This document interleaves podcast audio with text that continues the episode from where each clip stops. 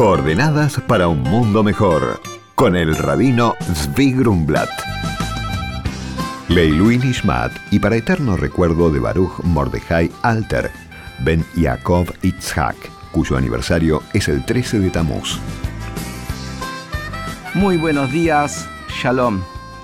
El día de mañana es el día 12 de Tamuz en el calendario hebreo, que marca un suceso ocurrido 92 años atrás en los montes Urales, donde Rabbi Yosef Yitzhak Schneerson, sexto rebe de Jabat, recibía la noticia que estaba libre. Rabbi Yosef Yitzhak vivía en las épocas más duras de la persecución stalinista a lo que es la religión en la ex Unión Soviética. Y le habían ya incluso sentenciado a una pena capital que después se la pasaron por tres años de trabajo forzados en Siberia y lo terminaron pasando por dos años de ir al exilio a los Montes Urales y a la semana que estuvo ahí en el exilio lo liberaron. El mensaje es claro, imaginémonos nosotros, es difícil imaginar, un Estado autoritario, absoluto, total, como lo era la ex Unión Soviética, donde cada persona que se oponía al sistema comunista rígido, ateísta, era eliminado físicamente tal cual. En el mejor de los casos era mandado a Siberia y normalmente era directamente fusilado.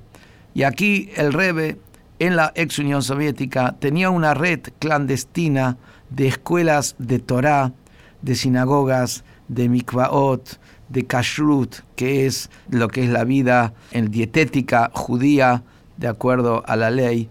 Y esto nos da a nosotros la enseñanza clara que el mandato de las mitzvot, el mandato de lo que es nuestra tradición no tiene barreras, no tiene condiciones, no tiene lugares y no hay nadie que pueda imponerse a eso. El Rebe, previo a ir a los Montes Urales, cuando fue liberado de la cárcel, tuvo seis horas para despedirse de su familia y también de sus allegados. En la estación del tren, cuando estaba partiendo, se juntaron miles de sus alumnos porque no sabían si iban a poder ver al Rebe alguna otra vez. Y ahí el Rebe se paró adelante de todos y dijo, nuestras almas nunca fueron desterradas ni están en exilio, solamente nuestros cuerpos. Es decir, el mundo puede tener una influencia sobre lo físico, no sobre nuestro espíritu. Esta es la lección que tenemos que sacar. El espíritu del hombre, como dice en, la Biblia, siempre tiene que apuntar arriba y apunta arriba. Y no hay que dejarse mellar ni impactar por las influencias de las cosas circunstanciales de, lo terrenal. Los principios, la fe, las conductas no tienen condiciones. Está en la voluntad de uno. Y está en la voluntad de uno porque está en la fuerza del uno, porque el alma no está en el exilio. Quisiera también anunciar que el próximo sábado es 17 de Tamus, que esperemos que no sea un día asiago, sábado nunca Shabbat, nunca es un día asiago, pero el día domingo próximo debería ser un ayuno caso que el Mashiach no venga. Como sea, el próximo domingo esperamos reencontrarnos y ahí les cuento. Muy buenos días y shalom. Escuchamos los mensajes al rabino. Hola Rabino, mi nombre es Diego. ¿Es verdad que para rezar es necesario contar con cierta cantidad de hombres? ¿Yo no puedo simplemente rezar por mi cuenta? Hola Diego.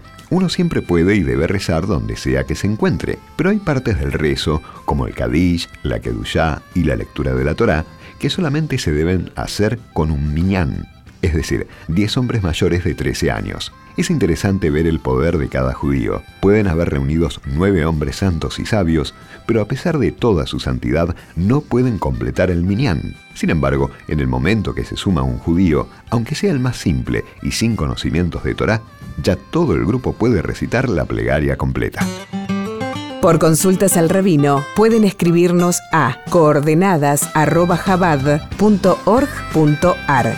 Coordenadas para un mundo mejor con el rabino Zvi Grumblat. Shalom y Shavuot Tov.